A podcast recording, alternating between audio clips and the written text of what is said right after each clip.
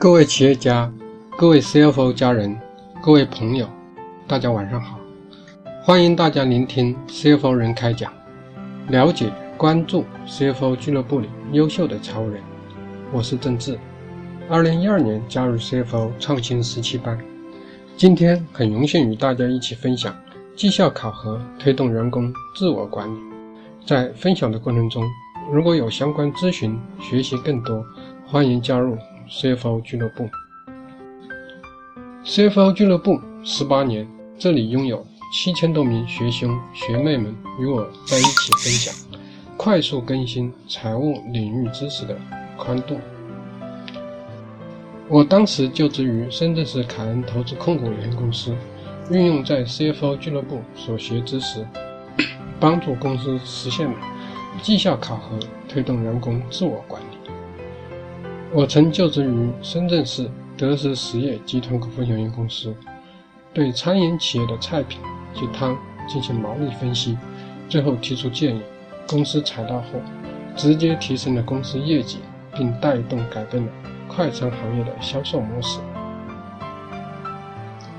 今天我与大家分享的主题是绩效考核推动员工自我管理。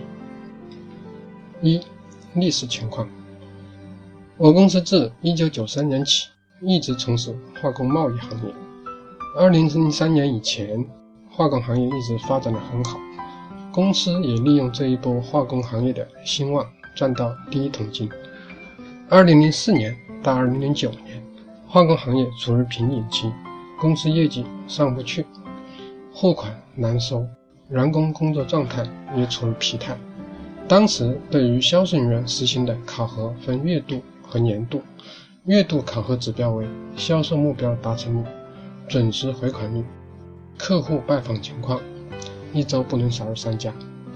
员工工资六四开，百分之四十用这种方式来进行考核。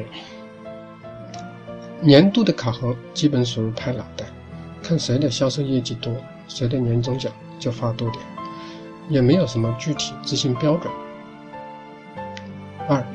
形势迫使改变。二零零八年四季度起，全球金融危机延续到二零零九年，公司业绩上不去，货款收不回来，资金周转变得异常紧张，迫使公司不得不做出改变。三、改变后的现状。月度考核部分，当时处在那个节点，结合贸易公司业务现状。针对贸易业务的两个关键点，毛利率以及资金需要快速周转。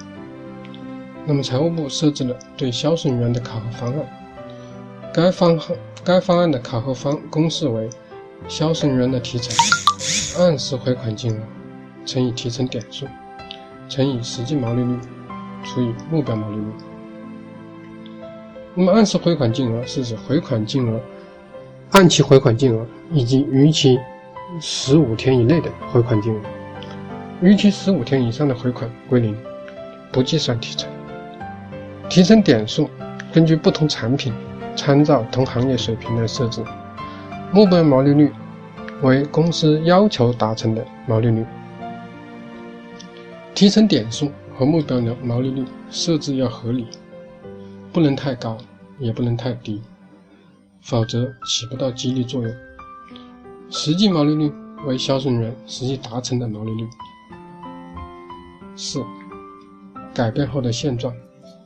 年度考核部分，上述月度考核方案没有考虑销售团队的费用，为实现开源节流，那么这一点就体现在年度考核中。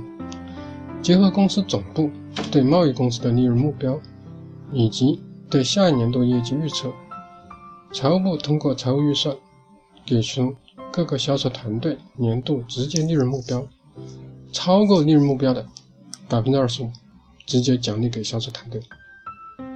销售团队内部的分配方案呢，主要是按各销售人员的毛利贡献额占销售团队总毛利额的比例来分配，个人直接毛利。个人直接利润为负值的，那么就不参与分配。分配余值作为销售团队下一年度的团队活动费用。那么这样呢，作为团队建设的团队活动费用也基本上解决了。五，业绩稳步增长。自二零一零年起，公司执行上述两套考核方案，一直到现在，公司各项经营业绩都处于比较良好的水平。在大环境不好的情况下，公司净利润也一直相对保持稳定。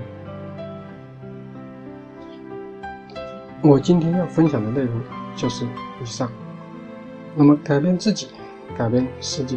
请在阅读最下方点个赞，谢谢。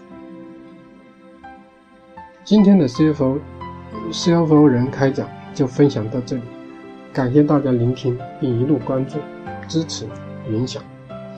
欢迎全国财务财务人加入 CFO 俱乐部，与我们为伍，永远成为你的骄傲。让我们共同努力，相约 CFO 俱乐部，不见不散。